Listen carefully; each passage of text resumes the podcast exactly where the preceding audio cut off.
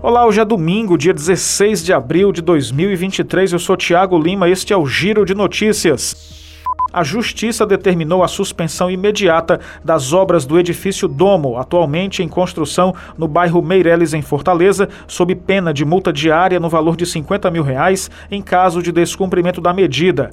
A decisão da Quinta Vara Civil atende a uma ação civil pública do Ministério Público do Estado do Ceará que alega a falta de licenciamento, alvará de construção e outorga onerosa do direito de construir do empreendimento. De acordo com o Ministério Público, ainda foi verificada no edifício edifício a agressão aos parâmetros urbanísticos estabelecidos para os edifícios da área. Localizado na rua Camocim, o edifício Domo fica em frente à Avenida Beira Mar. Terá 41 andares e tem o valor estimado de 4 milhões de reais por apartamento.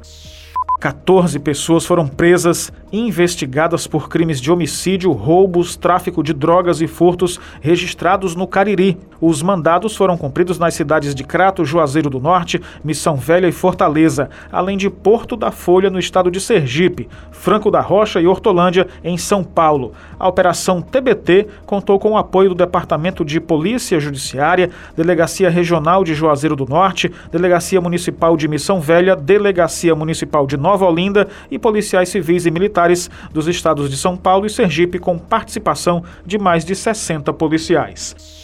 O Giro de Notícias tem produção, edição, locução e sonoplastia de Tiago Lima.